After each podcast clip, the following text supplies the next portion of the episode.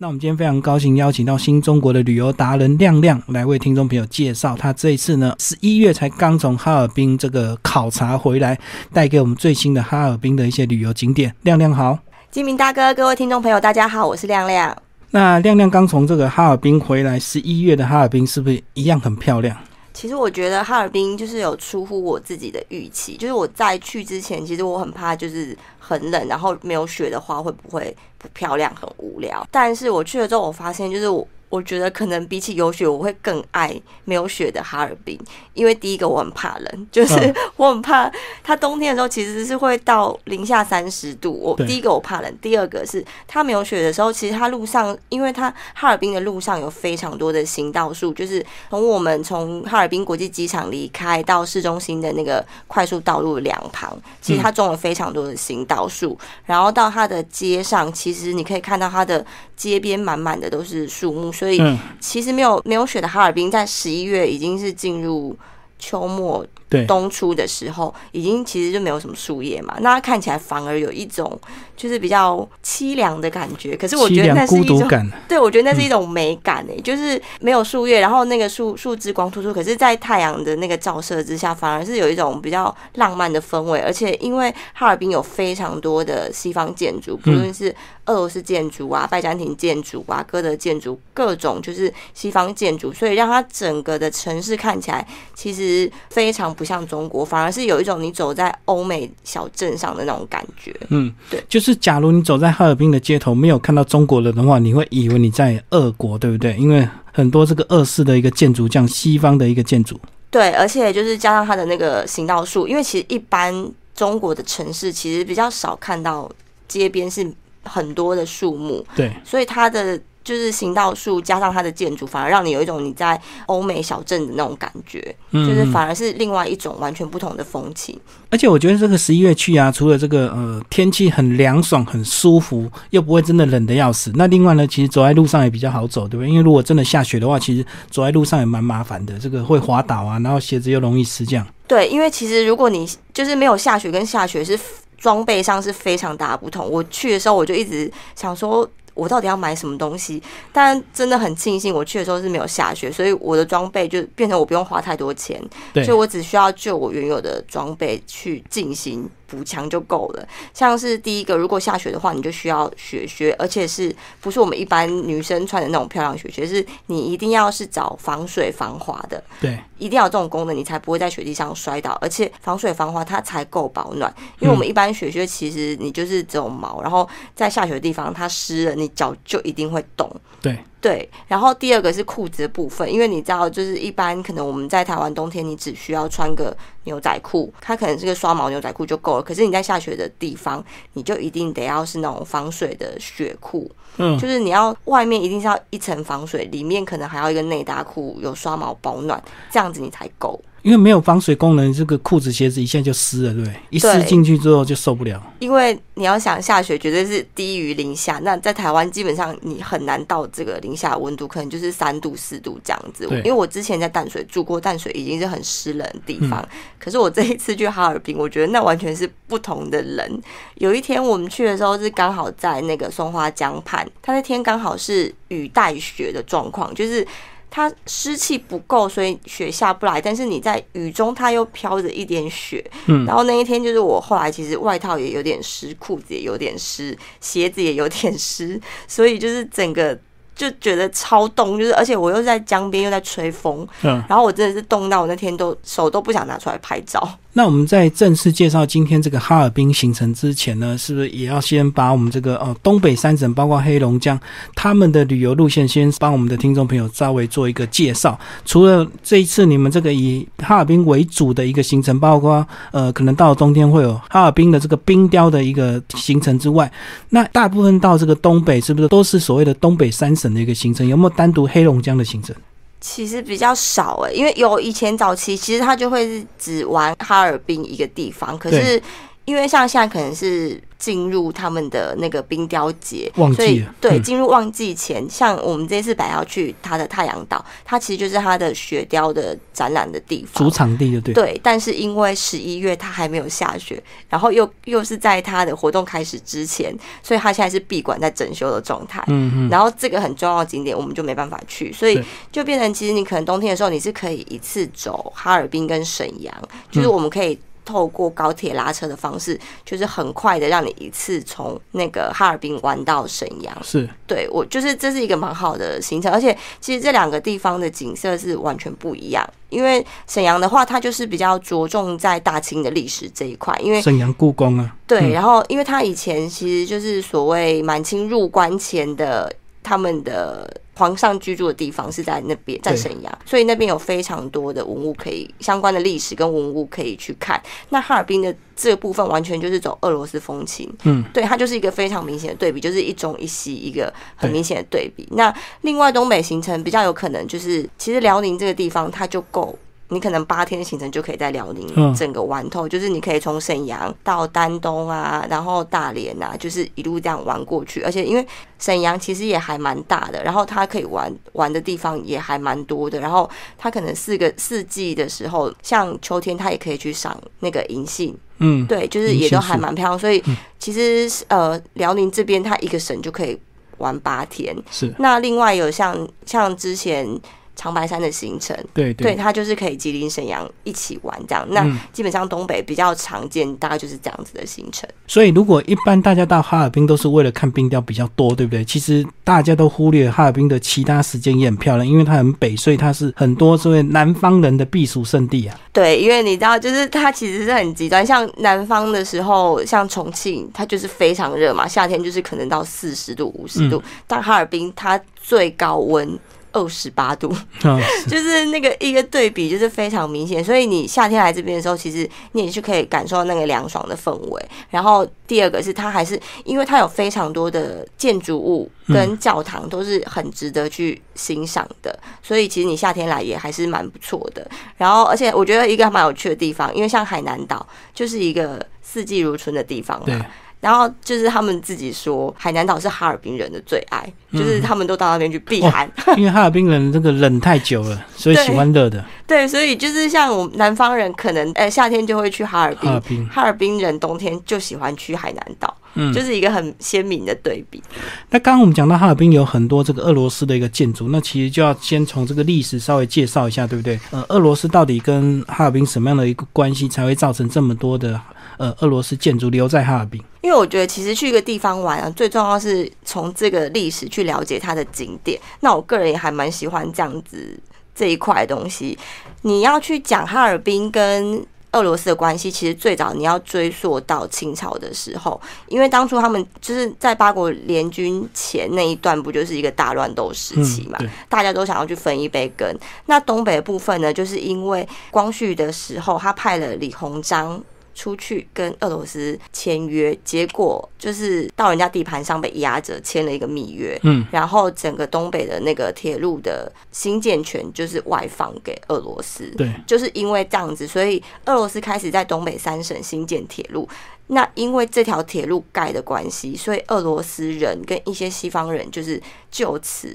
就是顺路就进来了，就是利用运输很多所谓的武器或装备就开始进入了。还有人，嗯就是最重要的是，其实他们很多的人都是在那时候进来的。然后像其实，在二十世纪初啊，那时候哈尔滨的俄罗斯人占了他们总人口八成。嗯哼哼，就是其实是非常多，所以就是因为这样子，所以他们很多的一些，比如说饮食啊、宗教啊、建筑，就是因为这样子而带入到了哈尔滨这边，所以整个哈尔滨它其实是。呃，西式的文化会大于中国文化。像我们这一次去啊，它有很特别安排了两个景点，一个是孔庙，一个是极乐寺。为什么要安排这样的景点？因为这样子很呃纯粹中国的建筑在哈尔滨是非常稀少的，所以他说一定要来看这两个地方，因为在哈尔滨很少看到这样子的东西。基本上你就连他们不管是旧的教堂跟新的大楼，其实它就是盖的都像哥德式啊，然后就是一些比较呃西方皇宫那样子的感觉，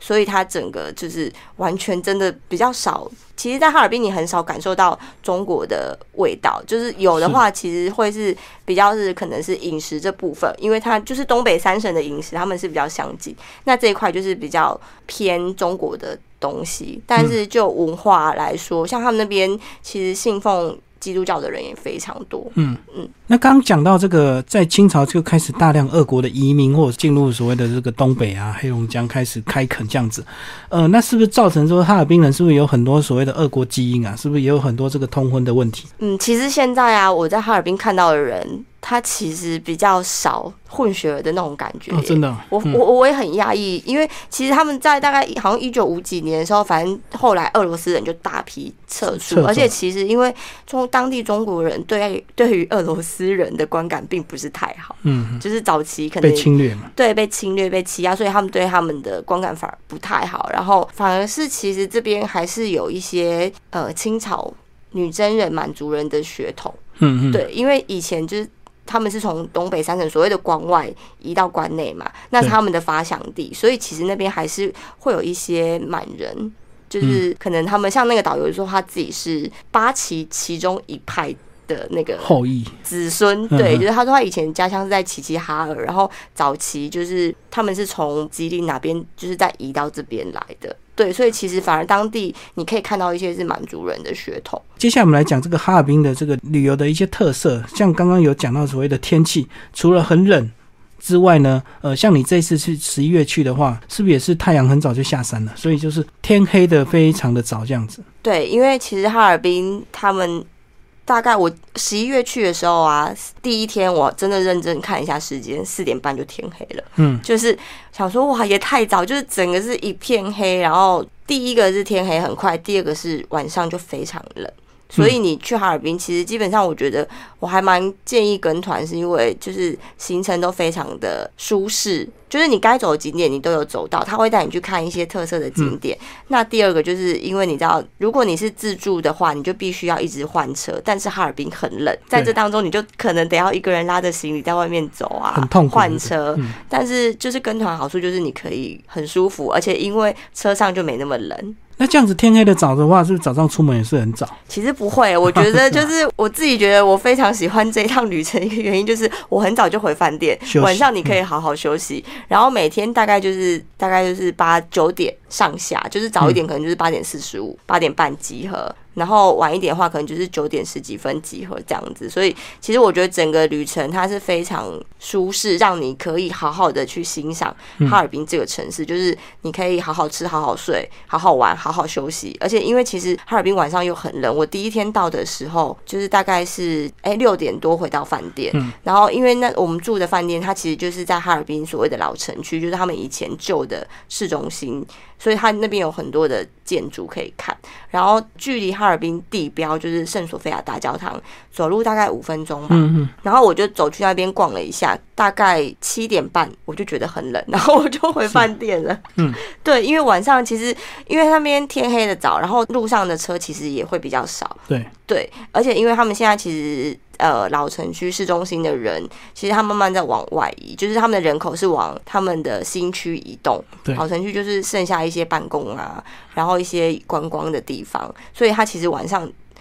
那个街上的车真的也不多，嗯所以你就是大概我觉得差不多七八点就可以回饭店好好休息，做自己的事。嗯，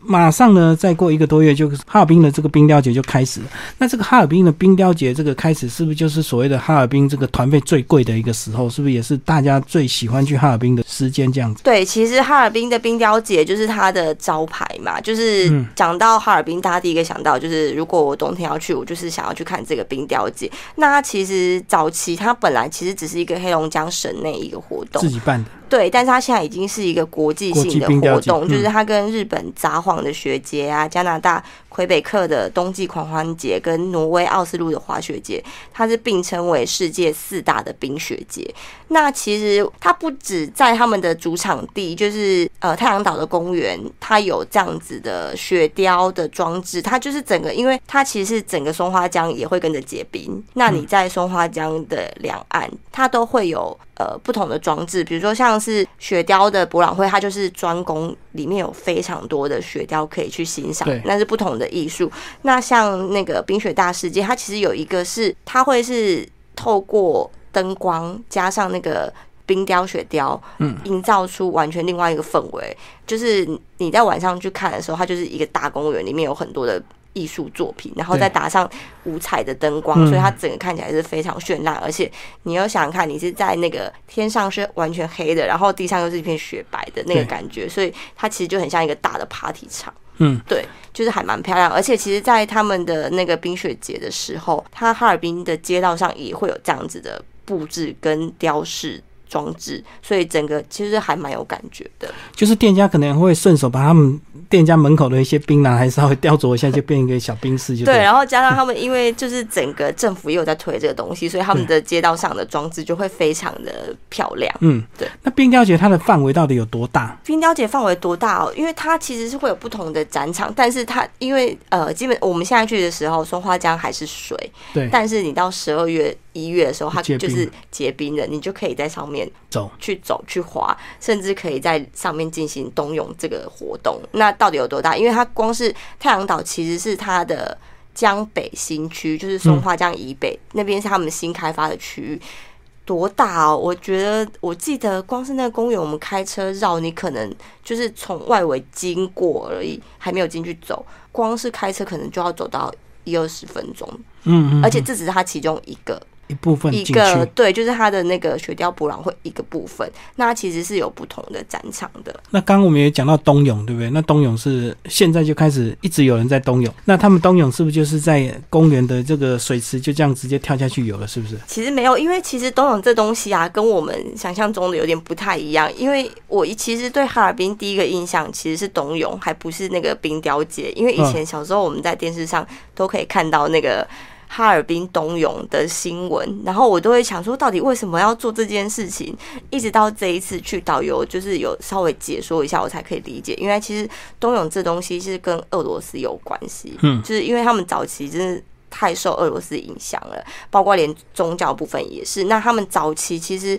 哈尔滨现在境内有非常多教堂，最多的时候有到五十几个，然后一半以上的教堂其实都是信东正教。嗯嗯，它还就是还不是我们现在看到的天主教，它其实就是分支。对，所以它其实东涌是跟东正教这个东西是有关系。它其实是东正教一个叫做主灵洗节，它就是一个冰上洗礼。嗯，对，就是像是天主教他们就是有点类似敬礼，就是受洗嘛，敬礼。嗯对，它其实是反正就是他们一个宗教仪式式就对演变而来。那他们现在是会在松花江上去做这样子的一个呃活动，但是基本上现在好像都是年纪大一点的比较多，就是天天在游的人才有办法，就对。就是对，而且像年轻人可能就是没有习惯这样子，所以你反而就是身体不太不太受得住。但是他们也说，其实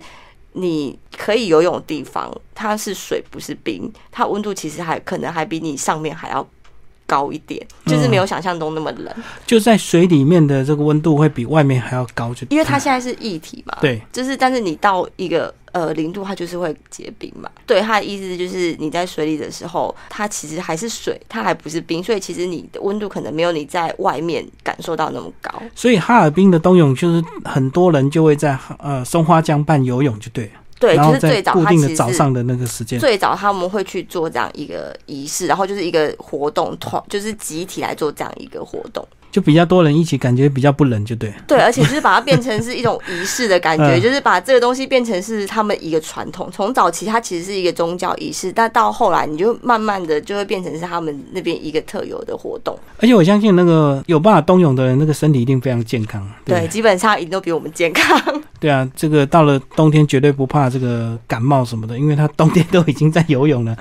对，而且其实因为哈尔滨啊，就是我们一直想说他们那边的人是不是不怕冷？其实错，他们还是会怕冷。嗯嗯，对，而且因为他们的室内的，因为他哈尔滨太冷了，所以他们其实每一家每一户都有装暖气，就是他们是有地底暖气的那个配线。然后我去的时候啊，就是哦，讲到这个，我觉得就有点有一点很重要，就是你去哈尔滨的时候，记得穿衣服一定是要用洋葱式的穿搭，嗯，就是你不要穿太多件，就是你可能卫生衣穿三五件这样，千万不要，因为。他们里面都有暖气，而且是暖气是最少最少最低温都有十八度，温差很大，对不对？就是超大，就是你你想想看，十八度大概就是我们一般很正常的温度，可是你外面可能是零度。就是那温差是非常大，所以如果你就是你在外面穿非常多，然后又是那种那里面都是那种什么羊毛衫，你要脱你会脱到崩溃。所以你去哈尔滨一定要记得，就是你要穿那种一件很保暖发热衣，然后外面可能就是一件毛衣或者是厚的帽 T，嗯然后再加一件，我觉得像那个轻薄羽绒就是很好的选择，因为它又保暖又好穿脱又好收嗯，又不重，然后你最外面再加一件很大的防水的那个羽绒外套，我觉得就是这样子就够了，嗯，不用再穿太多。就是千万不要那个内衣或卫生衣穿好几件，这样到了室内你就会脱到快疯掉，就对。对，然后你可能又不脱，然后又流汗，然后你出来又感冒。那接下来我们就要开始来聊一些美食，以及这个呃市区的一些呃能够逛街或者是买纪念品的一些地方了。先从美食帮我们介绍。其实呃，美食哦，因为像哈尔滨，它其实就是比较多俄罗斯文化，那所以它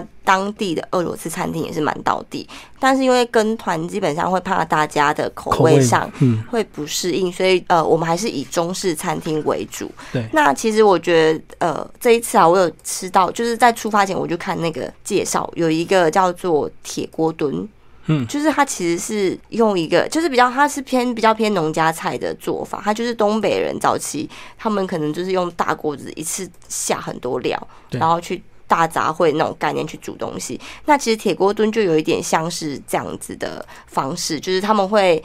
用一个真的很大锅子，嗯。我记得有一餐就是我们进去那个餐厅那一天的那个主题就是铁锅炖嘛，然后我们进去之后，桌上那个圆桌摆了三个大铁锅，超大三个哦，然后有正在热吗？正在煮，哦。它不是正在热，它是一边煮一边上菜，就是它是三个大的铁锅，然后嗯。第一锅我记得它是鱼跟类似素薯粉，嗯。就是他们那边像是类似像呃台湾就是米粉，它是用绿豆嘛，嗯那素薯粉它就是另外类似马铃薯什么去做的，然后它吃起来其实非常的 Q 弹。嗯嗯，对，然后它就是用鱼跟素薯粉，类似素薯粉的那个一起下去炒。然后它其实因为东北菜其实它会蛮多有用酱油调味的那个料理，所以它就是用酱汁慢慢炒、慢慢收、慢慢收。然后这是第一锅，对，它最先起锅，因为鱼肉很快就好了。然后第二锅我记得是排骨，就是猪肉，它就是呃是豆角排骨锅。其实正确名字我不太确定，可是因为我去查，我只查到其实他们豆角排骨锅是还蛮常见的铁锅炖的那个料理之一。那它也是用。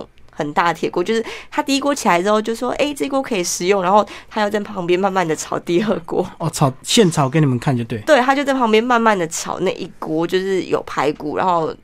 还有豆角，嗯对，就是当地的蔬菜，就是他就是一边翻，然后翻完之后再盖上让它焖煮，然后再到第三锅，就是第三锅就是全蔬菜锅，可是那一锅让我非常的惊艳。嗯，因为它就是走蔬菜，可是它把它炖的非常香浓，而且就是会让你忍不住就是想要多吃几口。我那时候还因为很好吃，我还跟那个领队说：“哎、这好好吃，你要不要吃？”他就说我我常来一直在吃，我不想再吃这个。所以它就是很多蔬菜炖成一锅就对。对，而且它是用像是马铃薯，就是他们说土豆嘛，然后我记得还有一个是南瓜，然后还有一个忘记是什么蔬菜，反正它就是哦玉米，嗯，就是他们会把我们这边吃到那种白玉米直接下去铁锅炖里面一起炒，然后因为它有放南瓜，然后他又把南瓜，因为那一锅第三锅是最晚起锅的，对，所以那一锅炖的非常久，然后它起锅的时候南瓜已经化掉了，就变成它的汤底。融成汤了。对，就是你看看起来你会觉得它是咖喱，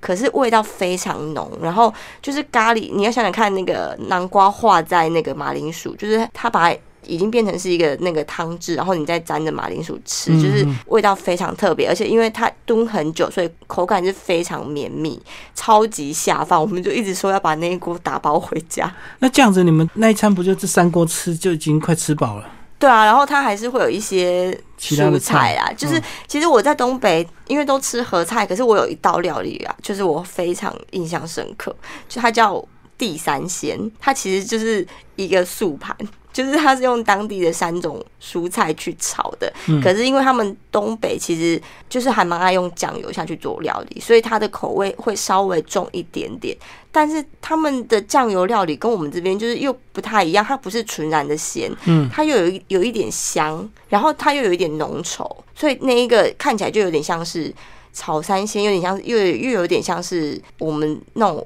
我们说的烩的那种感觉，就是有勾芡，有一点对，但是它其实也不是勾芡，但是它就是比较浓郁一点。然后它，因为他们呃中国吃马铃薯，他们还蛮习惯就是切的切片啊，不像台湾可能就是都切丁，他们其实都会切片，所以口感吃起来会不一样。然后它去炒完之后那一道，我觉得味道非常香，就是比我们的素食还要再香，因为其实我们。很多素食卖素食料理，它其实都已经做到非常的香，口味也很重。可是我觉得那一道就是又是在更香浓，然后又不会让你觉得很咸。对，就是我还蛮喜欢这道料理。你刚在介绍，我突然想到，我们这个看旅游行程呢，他都会特别强调说，东北因为天气寒冷，所以它的呃菜色会比较单调，对不对？都是以这个马铃薯什么为主食，就没有那么丰富的蔬菜，对不对？对，因为其实真这是真的，东北吃来吃去就是木耳。嗯，马铃薯，然后玉米，就是这样配来配去的，对，就是真的很少看到绿色蔬菜，嗯，就是都是这种比较偏杂粮类的，对。可是其实我觉得他们把它弄得还蛮有味道的，也不会觉得很腻。但是我觉得东北有一个还蛮有趣的地方，就是我们一直以为东北很冷，他们应该要喝汤，对，没有啊，都没有汤，就是他们会请店家另外做汤，就是我觉得我比较不能适应。但是因为他们不喝汤，所以端出来的汤。都很奇妙。我记得有一天我们去吃饺子、水饺，因为就是水饺也是他们当地的特色料理。然后他们水饺口味非常多，很丰富，就会有一些什么芹菜丝瓜，就是你在台湾其实是会有想不到有这种各种奇怪的饺子，对口味，但是你不能说难吃。然后。还他们还会有三鲜，就是那个还有鱼，就是他们会把把那个各种的食材都包到水饺里面，然后那一餐就是我们大概有吃到五六种不同口味水饺。那他们强调就是皮现擀现包，嗯，现煮，所以你要等它。然后那一天的汤是什么？那一天的汤。是他们下水饺的水，饺子汤。对，煮完水饺顺便给你们。对，他就而且他上来的时候是一壶铁壶壶，嗯，就是我们在煮水的水壶。他上来的时候就是一壶这样子，然后我们所有人就是真的有点傻眼，然后就是导游其实已经有先讲，因为他们当地就是吃水饺真的就是这样子。哦，吃水饺直接配水饺汤。对，然后他们当地人真的不喝汤，我们去吃合菜的汤啊，always 就是玉米浓汤。嗯嗯，没有别的汤，就是你吃来吃去就是玉米浓汤。然后那天饺子就是下饺子的汤。好，那跟团吃的这个桌餐既然没有什么特别，那路上到底有没有什么特色小吃，或者是看起来比较不一样的东西？路上哦，就是他们哈尔滨很呃，路上还蛮常看到有一种叫做红肠。它其实也是俄罗斯的食物，它其实就有点像是香肠这样子，然后就是 size 比较大一点，肉肠，对，它是肉肠，猪肠包起来这样。对，我不知道它是用什么包诶，就是我没有特别去尝，因为它就是他们叫红肠，因为颜色真的比较红一点，对，就是跟台湾的那个香肠不太一样。然后我个人是比较有点害怕，不太敢去吃那种颜色看起来比较重一点的食物，所以我没有去吃。但是他们当地满街全部都是这个东西哦，因为你可能看到那个肉很红。你就不敢吃，那可能他们吃的很习惯，就是变成我们台湾的香肠酱在吃就对。对，其实就他们应该是切的嘛。嗯，对。然后他们的那种便利商店也有在卖，就是你走到哪你都可以看得到肉肠。嗯，对。然后第二个是很多那个巧克力，因为那边靠近哈尔滨，然后。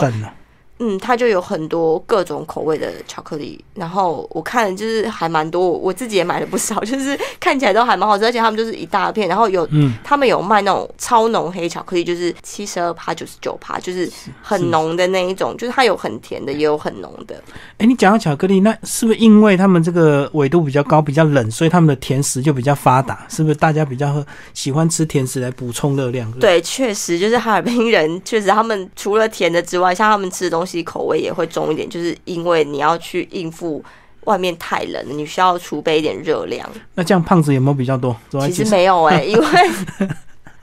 其实没有哎，因为可能因为那边地大吧。哦，所以走路走很累。对啊，然后不会哈尔滨人也不会太胖哎。嗯嗯，因为我觉得其实他们的饮食没有到真的是咸到不能接受啦。而且我知道你这个那几天吃饭是不是都是配哈尔滨啤酒？哦，对，哈尔滨啤酒很好喝。对，就跟青岛一样，就是要喝青岛啤酒这样。呃，因为其实我们在哈尔滨喝到的酒有两种，一种是哈尔滨啤酒，一种一种叫雪花。雪花好像全国都有。嗯，对，可是我们喝的真的觉得哈尔滨啤酒比较好喝。我去重庆的时候，其实也喝了重庆的啤酒，可是重庆的啤酒我就觉得也还好。而且因为哈尔滨天气比较冷，所以他们的啤酒你根本不用冰块啊，嗯嗯，就是你在那种常温下喝，你就觉得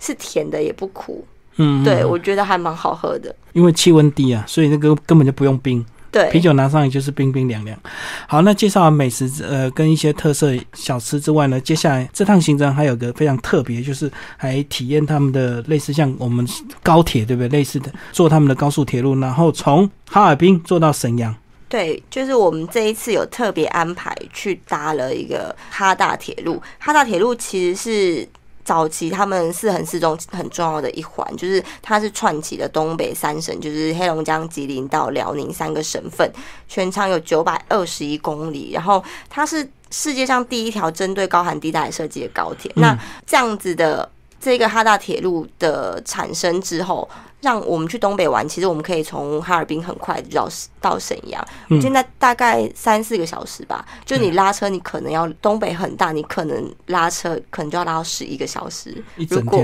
如果你是从哈尔滨到沈阳，你可能拉车要拉十一个小时，但是因为我坐高铁，所以我可能只要三分之一的时间就到了，然后你又可以一次玩哈尔滨跟沈阳这样子两个截然不同的地方，因为沈阳其实就是比较多中式的东西，那哈尔滨其实就是比较俄式跟一些西方风情地方。因为我看到这个哈大铁路体验，好像呃东北的有些旅行团都有特别做这样的铁路的一个体验，对不对？对，然后相对价位会稍微贵一点，对。如果坐高铁的话，其实还呃，其实还好，因为这样子行程，像我们十一月去十一月初去的时候，五天的行程大概是一万四千九左右，其实也不算太贵。对啊，就是我觉得呃，高铁票高铁票确实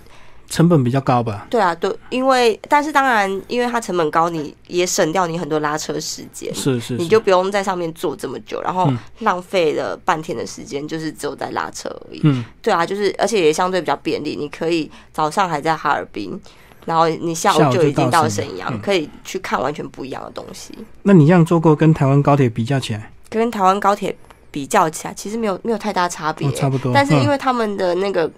因为他们的高铁上面都会有插座，嗯嗯，充电座嗯，就是几乎那个每个座位底下，你就你每一排你都可以看到插座，就是这是比较方便的地方。但是当然这也是因为他们地太大，你可能光你坐高铁从南到北，你可能就要坐非常久，就是不像我们到高铁从北到南最久最久不就是两个小时？对，对啊，所以我觉得就是差别大概就是在这里。那位置上其实也没有什么差别，就是都一样，还蛮舒服的。那既然这透过这个哈大铁路到了这个沈阳，那沈阳的一些景点，帮我们稍微介绍一下。因为其实沈阳这部分呢、大家都知道，它其实是跟满清女真人比较有关系的地方会多一点，就是它的中式色彩会比较浓厚，因为它其实是在清朝入关前，它新就是。以此为他们的据点嘛，就入关前他们就住在这边，所以在沈阳，他可以去看所谓的沈阳故宫，就是嗯早期皇帝在这里生活的一些对，痕迹。入关前的故宫。对，就是他们嗯入关前生活的地方，就是沈阳故宫。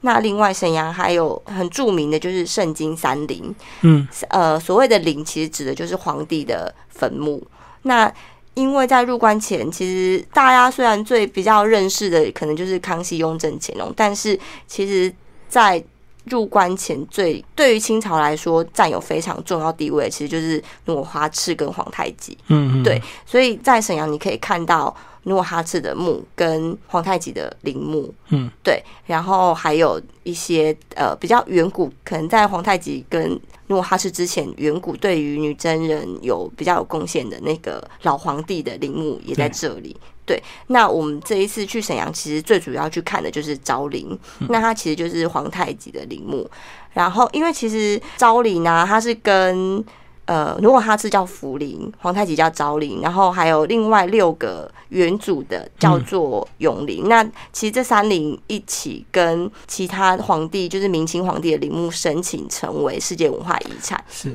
对，所以你到这里来，就是它其实是一个很重要的文化资产。那我们今天去看，其实不只是看它的建筑，也是看它，也要了解它文化部分。嗯嗯，对，那呃，我们进去的时候，其实你可以呃听导览，解说，因为他其实会介绍这个陵墓它的整个的构造。因为像他们早期就是呃在陵墓的。他们是有一定规矩的，嗯，就是方方正正的规矩。然后他们呃中间其实是不能走的，因为早期他们祭祀的时候是不能走中间，那就是有点像是要留给那个仙人、神仙走，或者是先人、仙人对，所以你是不可以走在中间。早期是不行，所以它的格局是相对是非常的方正。然后你就是呃，当然当然，它的那个陵墓也是还蛮大，就是像皇太极的陵墓，它其实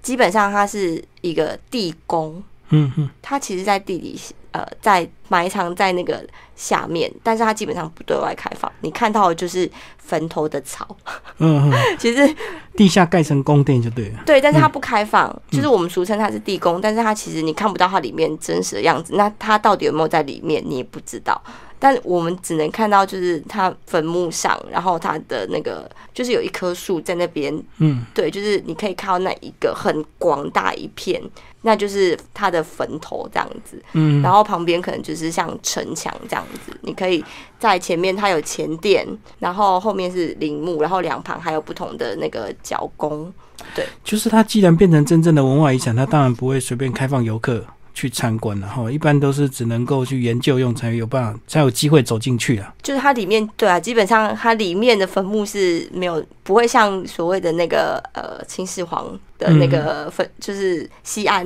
就是兵马俑这样可以走下去，没有没有办法看像看像你去看兵马俑那样子，可以这样子去参观它。它就是你只能在外面去看这东西，然后呃一边去了解它的历史的文化，因为像其实昭陵它其实是不止葬了皇太极，还有他的那个皇后也葬在这边，对，所以你可以去了解一下早期关于皇太极历史的这一块的部分。最后，亮亮帮我们总结一下这个呃，刚刚介绍从哈尔滨一路介绍到沈阳哦。所以，刚刚透过你这样的介绍，哈尔滨这个因为地方大天后的一个关系，所以它对自助旅行也是比较不适合，对不对？对，天黑又特别快的话，嗯对，而且因为其实哈尔滨其实它真的。跟呃一线城市还是有一点落差。其实讲真的是，就是它的建设可能也没有那么完善。然后第二个就是你冬天去的时候，非常的冷，天黑的很快。嗯，然后它只有市中心是有地铁。但是像它的江北新区是完全没有，你只能靠车。对，所以相对来说它也比较没有那么便利啦。嗯，对啊。然后像沈阳的话，可能就会比较便利一点，就是毕竟它的它算是东北第一大城。对，它就是比起哈尔滨，它才是真的东北最大的城市，所以它的呃资源相对的也都比较丰富。然后它又有沈阳故宫啊，嗯，然后像三个陵寝，就是它的文物上相对比较丰富、比较完整。然后其实就机场来说，沈阳机场也是比哈尔滨的机场再大一点。嗯，对，就是比起来，沈阳可能还是比较适合可以自助，但是哈尔滨基本上我觉得不太建议。而且还有介绍到做这个哈大铁路，哈大的话，如果你自助行去买票也比较不方便，对不对？因为我知道大陆好像每个车站几乎都很多人。这是一个点啊，另外一个点是因为他们中国买票是实名制，嗯嗯，就是你一定要是记着你的名字，然后你的台胞证号码，你还不可以弄丢。然后他们都是在网络上买，或者是你要拿台胞证去柜台买。其实要一点时间，嗯嗯，对啊，就是比就是你想要事先买的话，除非你非常熟门熟路，然后你又有中国的手机号码，对对对，然后又又又有办法直接线上支付，不然就是你可能要透过一些中国的旅游网站去购买这个东西，嗯，对，不然其实会有一点麻烦，而且因为你那个票弄丢啦，他是会要求你从起点站补到你下车的地方，还不是说我今天在哪一站补到满车，没有，他就是这一站这班列车起点在哪里。你就从那边开始补，对，所以其实相对来说，我觉得呃，自助的话，你要玩东北三个省，自助的话可能会相对比较没有那么便利。所以听起来还是跟团比较好，因为而且这个坐高铁的话，这个跟团也都会票先帮你买好了嘛，这只要游览车载你到车站，你就拎着行李，然后就直接排队上火车这样子。对啊，而且因为跟团其实住的也不会太差，你如果自己去，因为中国有一些饭店它是外宾不不能入住的，那你跟团基本上就。已经都帮你过滤掉这些问题了。嗯嗯，对啊，而且像我们有一天是去住他最新的五星凯宾斯基，那是真的还蛮漂亮的，然后早餐也还蛮好的，因为像中国在很多地方，你要吃早上早餐把费，你想要喝一杯咖啡，你可能真的找不到，是就是你要找很久。我在这五天当中，也只有凯宾斯基那一天有咖啡可以喝，其他天我们所有团员想要喝咖啡，你连在路上要找咖啡厅，真的有点困难。哦，因为他们可能不习惯了，所以自然就没有提供。中国人还是习惯豆浆牛奶。对对对，对啊，就是就连大城市也是，就是我们去重庆的时候，其实你要在那个一般酒店已经有星级四星的，你要找咖啡都很有点困难。好，今天非常谢谢亮亮为大家介绍哈尔滨之旅。